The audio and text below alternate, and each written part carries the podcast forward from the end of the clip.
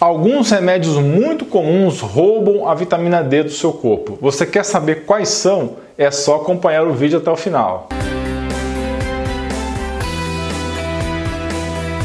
Pessoal, somente cerca de um terço das pessoas 30% que assistem os vídeos de fato se inscrevem. Mas por que você deve se inscrever? Que tal ter acesso a mais de 640 vídeos do canal de saúde mais completo e diversificado do Brasil? E que tal ser avisado sempre que um novo vídeo sair, ativando o sininho de notificações? Dê um presente para você e sua família para que vocês atinjam excelência em saúde. Você conhece os corticoides? É uma classe muito comum de anti-inflamatórios usados extensivamente na medicina para muitas doenças, como bronquites, asma e doenças reumáticas. Se você ler a bula, inclusive a lista de contraindicações e efeitos colaterais, você certamente vai cair para trás. Entre os inúmeros problemas desse tipo de medicação está o fato de que eles fazem cair o seu nível de vitamina D no seu corpo. E ironia suprema, a vitamina D é um dos melhores anti-inflamatórios que existem. Grande paradoxo, não é? Então, quanto mais corticoides você utilizar, como prednisona, prednisolona, budesonide, etc., mais propenso à inflamação você fica. Então, utilize os corticoides no mínimo possível e pelo menor número de dias. Para doenças autoimunes existem várias outras opções, como é o caso da naltrexona de baixa dosagem e o protocolo de vitamina D em altas doses. Antibióticos.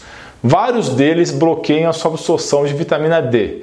Além disso, como a vitamina D é necessária para manter a junção estreita das células do intestino íntegra, a falta de vitamina D é um dos fatores que levam ao intestino permeável demais, ao intestino hiperpermeável ou leaky gut. Então, os antibióticos, além de desequilibrar totalmente a sua flora ou microbioma intestinal, eles contribuem para a perda da barreira intestinal. Esses dois fatores em conjunto aumentam o seu risco de alergias e doenças autoimunes, sendo a mais comum delas a tiroidite Hashimoto. Todos aqueles antibióticos que são tomados para infecções respiratórias, todos eles bloqueiam a vitamina D e aumentam a sua chance, a sua suscetibilidade de se infeccionar novamente.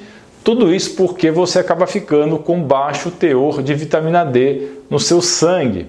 Então você tem muitos receptores de vitamina D nas suas vias aéreas superiores e também nas vias aéreas inferiores.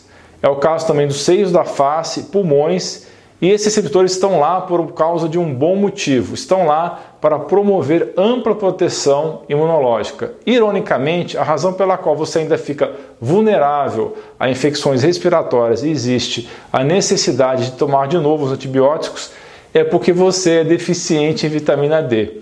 Então, utilize antibióticos com o máximo de cautela e parcimônia. Lembre-se que metade das vezes em que eles são prescritos nos prontos socorros por aí, eles são totalmente necessários. Antidepressivos, eles também combatem a ação da vitamina D.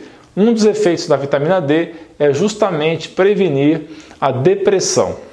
Curiosamente, ao tomar um medicamento para depressão, ou mesmo para ansiedade, um antidepressivo, esse remédio cria uma deficiência de vitamina D. E isso é um dos fatores que te deixam ainda mais dependente do remédio.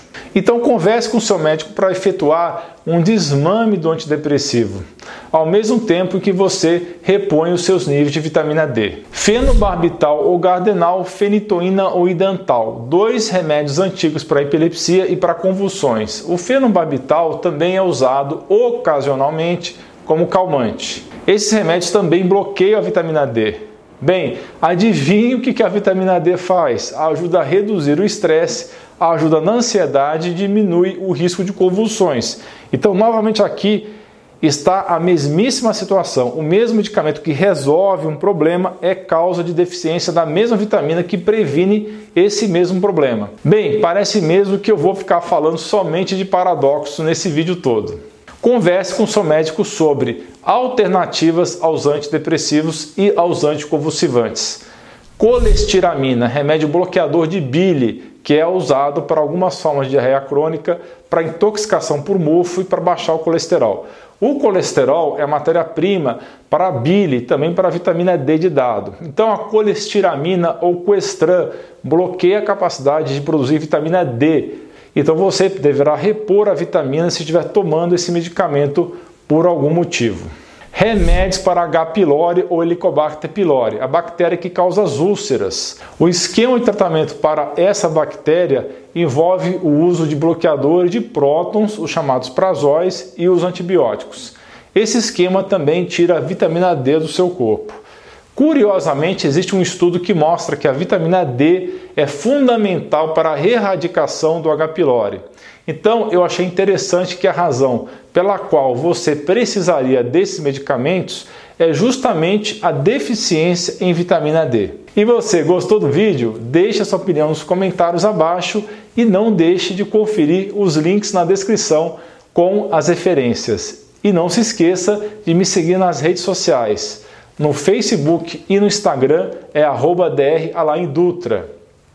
Também acompanhe minhas postagens no blog artigos.alainuro.com, estão aí na sua tela. Não se esqueça de dar um joinha nesse vídeo, compartilhar com seus amigos e familiares e clicar em inscrever-se para que você e sua família atinjam excelência em saúde. Você é fera! Um grande abraço e um beijo no seu coração.